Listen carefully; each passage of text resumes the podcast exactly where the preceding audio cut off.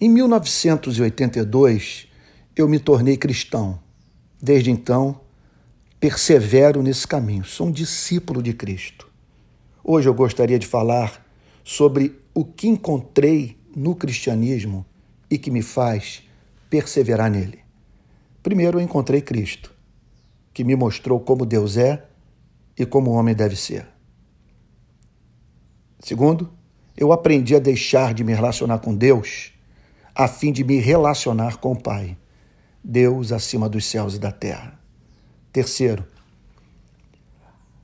a morte tornou-se um problema filosófico para mim a partir dos meus 20 anos de idade. Ela nos esbofeteia, põe seu fel em todos os nossos momentos de felicidade. Com Cristo, passei a não temê-la. Quarto, Deus me deu Cristo para que apresentasse Cristo a Deus. Ele é a única oferta que posso apresentar a Deus a fim de torná-lo propício a mim.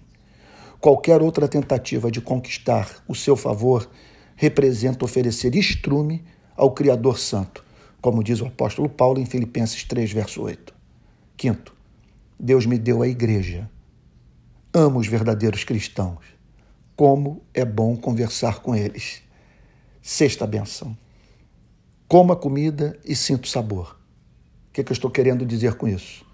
Tenho alguém no universo a quem posso agradecer o que intencionalmente me foi dado gratuitamente. Em suma, celebro a vida. Sétima expressão do amor de Deus por mim e por você que é cristão. Passei a ter uma filosofia de história: criação, queda, redenção, consumação. Qual é a outra opção?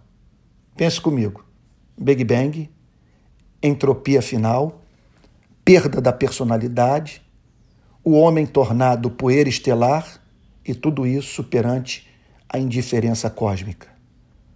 Oitava manifestação do amor de Deus. Passei a ter uma epistemologia. Deixa eu explicar o que eu quero dizer. Por confiar em Deus, posso crer no uso que faço das minhas faculdades racionais e na percepção dos sentidos.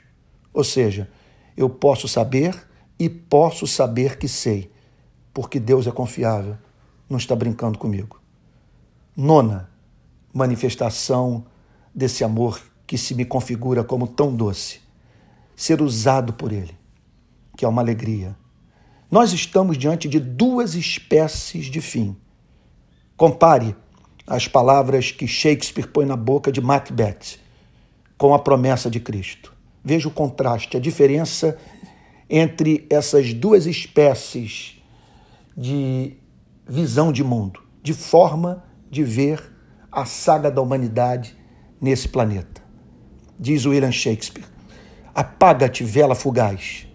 A vida não é senão uma caminhada sombria, um pobre ator que se pavoneia e gasta sua hora no cenário e logo ninguém mais o ouve.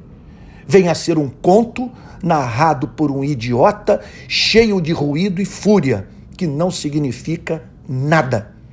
Agora ouça Jesus Cristo. Então dirá o rei aos que estiverem à sua direita: Vinde, benditos de meu Pai, entrai na posse do reino que vos está preparado desde a fundação do mundo, porque tive fome e me deste de comer, tive sede e me destes de beber. Era forasteiro e me hospedastes. Estava nu e me vestistes. Enfermo e me, e me visitastes. Preso e fostes ver-me.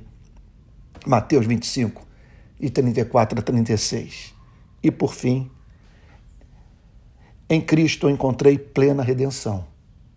Descobri que fui separado na eternidade, que a salvação não é, um, não é sorte, é amor soberano, fui regenerado pelo Espírito Santo, fui chamado poderosamente através da pregação do Evangelho para pertencer a Cristo, me converti. Ao me converter, fui justificado, adotado, iniciou-se na minha vida um processo de santificação e agora eu caminho para a glória. Por isso, eu sou cristão e permaneço no cristianismo.